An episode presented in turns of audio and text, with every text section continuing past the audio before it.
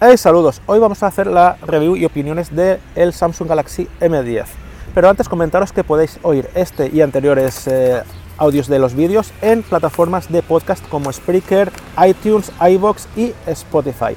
También comentaros que no os quedéis solo con una review, mirad reviews de otros canales para analizar que hayan analizado un smartphone como el que tú te quieres comprar.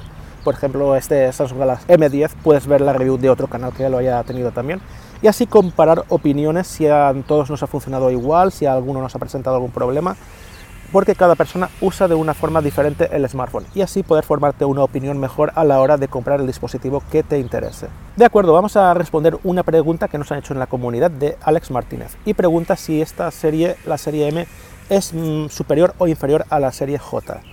Te comento, yo hace un tiempo analicé el Samsung Galaxy J5 2017 y fue para mí uno de los móviles que más me gustó en el rango de precio que tenía. La verdad que todo funcionaba muy bien, no tenía ningún problema, todo fluía bien, las cámaras estaban de acuerdo al precio e incluso los materiales. En cambio, no puedo decir lo mismo de este smartphone. Apartado diseño, ergonomía. Ergonomía bastante bien en mano, no es muy grueso, está bastante bien.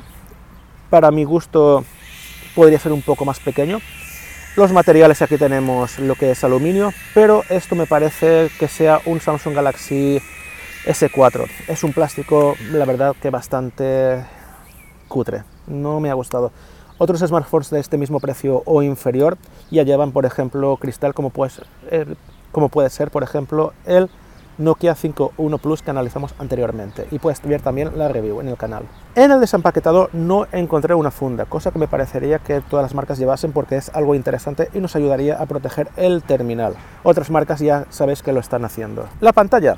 Pantalla de 6,23 pulgadas con resolución HD, tecnología PLS, que es el IPS que desarrolla Samsung, y tenemos aquí un notch con forma de agua.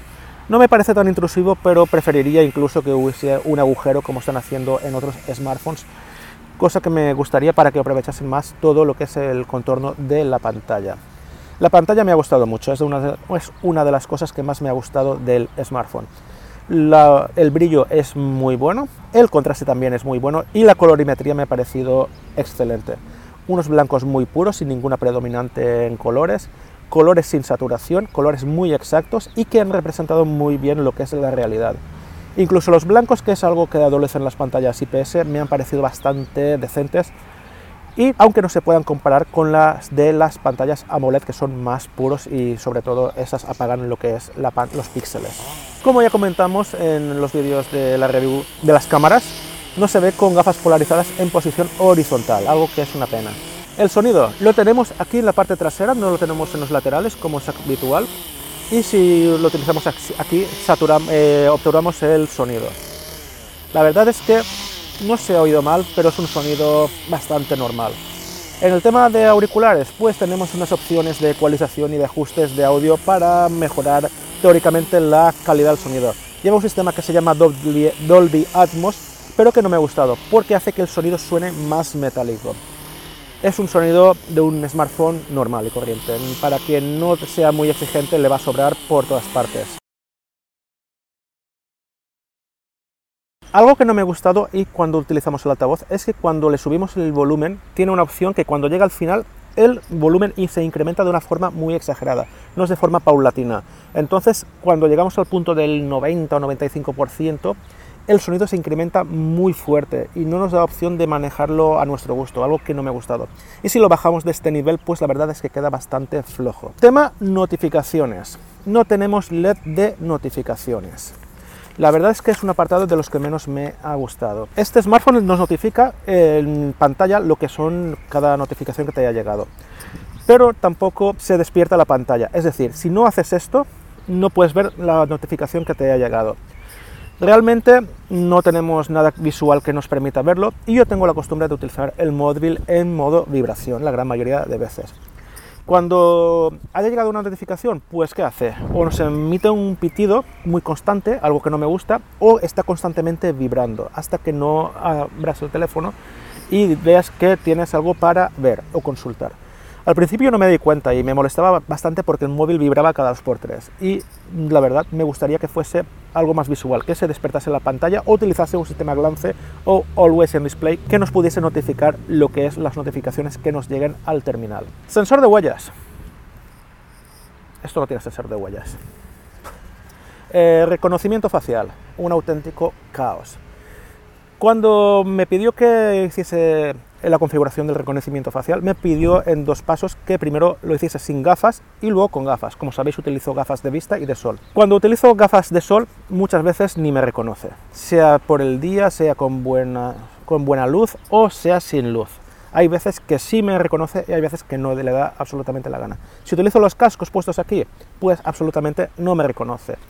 Con gafas eh, normales de vista, pues si hay buena iluminación, sí que me reconoce. Eso sí, tarda dos o tres segundos en reconocerme, aunque haya muy buena luz. Con poca luz, pues hay momentos que puede reconocerte y hay momentos en que no te reconoce. Con gafas de vista con mucha luz, bueno, no, te, no le cuesta mucho, cuesta dos o tres segundos, pero cuando ya tenemos peores circunstancias de luz, pues no le da la gana desbloquear considero que no es nada acertado haber puesto este sistema de desbloqueo cuando no está a nada optimizado aún a día de hoy.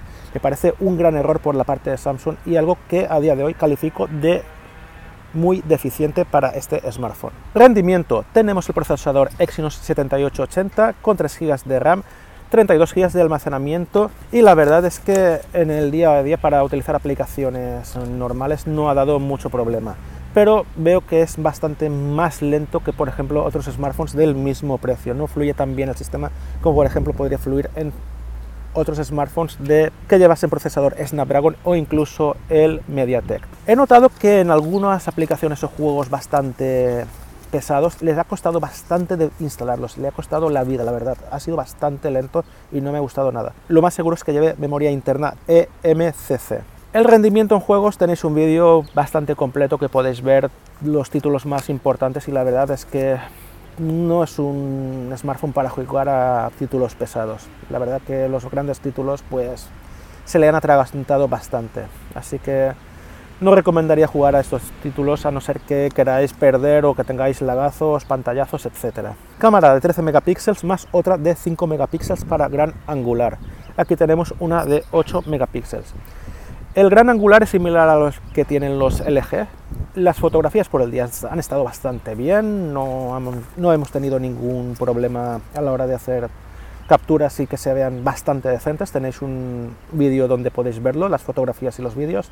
Pero por la noche la cosa se complica bastante. Por la noche hay momentos en que si no apuntas bien, pues tiene notas que hay movimiento en la fotografía, se nota que hay también lo que es bastante ruido, pero curiosamente, para mi gusto, ha tomado por el día mejores fotografías con la gran angular, los colores son más reales, que por ejemplo con la cámara normal. En, el en la forma gran angular vemos que tenemos por los lados un poco de distorsión, algo que en otros smartphones, como por, por ejemplo los LG, esto ya no sucede. La cámara delantera pues también es bastante normalita. Podemos grabar en los dos modos, angular y formato normal, pero tenemos que parar la grabación para ajustar un modo u otro. No podemos interactuar eh, con los mismos modos como por ejemplo para, con otros teléfonos. Como he dicho antes tenéis un vídeo completo mostrando vídeos y fotografías tomadas con este smartphone y en mi Instagram arroba geeks televisión también podéis encontrar fotografías tomadas con él. No tiene NFC, pero podéis ponerle una pegatina para los que queráis pagar o transmitir datos con este sistema. Sí que tiene radio FM, la verdad, para quien nos gusta, pues la verdad es que es una buena alternativa. El GPS me ha posicionado bien, al principio hice un 8 y la verdad que no ha funcionado mal en el tiempo que lo he utilizado. El Bluetooth tampoco me ha dado ningún problema, lo he podido emparejar con un par de auriculares, con Bluetooth que tengo para mi ordenador y ha funcionado sin tampoco ningún problema. La 4G ha funcionado muy bien, no he tenido ningún problema, en la gran mayoría de lugares no me ha bajado de 4G, incluso ha llegado como máximo H. Las llamadas han sonado muy bien, no he perdido ninguna y la verdad que en este apartado tampoco tengo ningún problema. Apartado Wi-Fi, la verdad es que más corto que otros terminales. He tenido que utilizar sí o sí el repetidor de mi casa, aún sin llegar al final. La verdad que en este apartado se queda un poco corto, pero bueno, tiene otro problema que no me ha gustado y es que no reconoce eh, redes 5G, que ayudan a utilizar bandas que no están tan saturadas y así tener mejor velocidad de navegación. Batería, puede ser que sea el apartado que más me haya gustado junto a la pantalla. 3300 mAh que me han llegado a dar hasta 9 horas. Muy muy bien. Prácticamente no me he tenido que preocupar por ello. Realmente tenemos un problemilla que no me ha gustado y es que tarda mucho en cargar. Desde un 0% en 30 minutos solo me ha cargado un 17% y para tener la batería completamente cargada tarda más de dos horas y media en hacerlo, algo que me parece algo inaceptable. Software que tiene Android 8.1 con la capa de personalización Samsung Experience. La verdad que no me ha desagradado, bastante bien, no fluye mal del todo, no es como era antes TouchWiz que se notaban que pegaban lagazos por completo y la verdad que me ha gustado. La personalización es bastante buena y bien, es una capa que podemos decir que está bastante bien. Algo que he notado es que cuando he estado jugando, incluso instalando aplicaciones, incluso manejándolo de una forma más intensa, y también cuando cargamos, es que se calienta algo más de lo normal. Tampoco es algo exagerado, pero es algo más notable que en otros smartphones. Y ya una de las cosas que me ha gustado es que podemos hacer un swipe para bajar la cortinilla de notificaciones, algo que es bastante cómodo en un móvil tan grande y ayuda a poder ver las notificaciones, poder ver los tags y poder ajustar lo que queramos. Ya por último, ¿por qué no lo recomiendo? Me parece un móvil demasiado caro, está por los 200 euros incluso superior y tenemos eh, otras alternativas más económicas con mejor procesador, con mejor memoria RAM y con mejor velocidad. También tenemos eh, mejor jugabilidad en los juegos con otras alternativas. La verdad es que este ha demostrado estar muy por debajo. El diseño, eso ya es algo personal. He visto móviles con mejores materiales que este, por mejor precio, y la verdad es que no aporta nada que podamos decir que sea superior a otras marcas. La verdad que es un teléfono que es muy neutro y a no ser que os guste la marca, os guste Samsung, confiéis mucho en ella o os guste la capa de personalización, pues la verdad no le veo sentido alguno en el comprarlo. Como habéis visto también en el vídeo de rendimiento, pues ha estado bastante por debajo de otros smartphones que cuestan bastante menos. Bueno, pues ya espero que me dejéis bajo en la zona de comentarios cualquier cosa que queráis preguntar sobre este smartphone, si me he dejado algo, y os lo responderé lo más pronto posible. Ya esta semana voy a buscar el próximo móvil que voy a analizar. Y si os ha gustado el vídeo, como siempre, no olvidéis darle me gusta, compartirlo con vuestros amigos y redes sociales y cuando suscribáis no olvidéis activar la campanita para que os lleguen las notificaciones de los próximos vídeos que vaya subiendo, ¿de acuerdo? Pues un saludo y nos vemos en un próximo vídeo.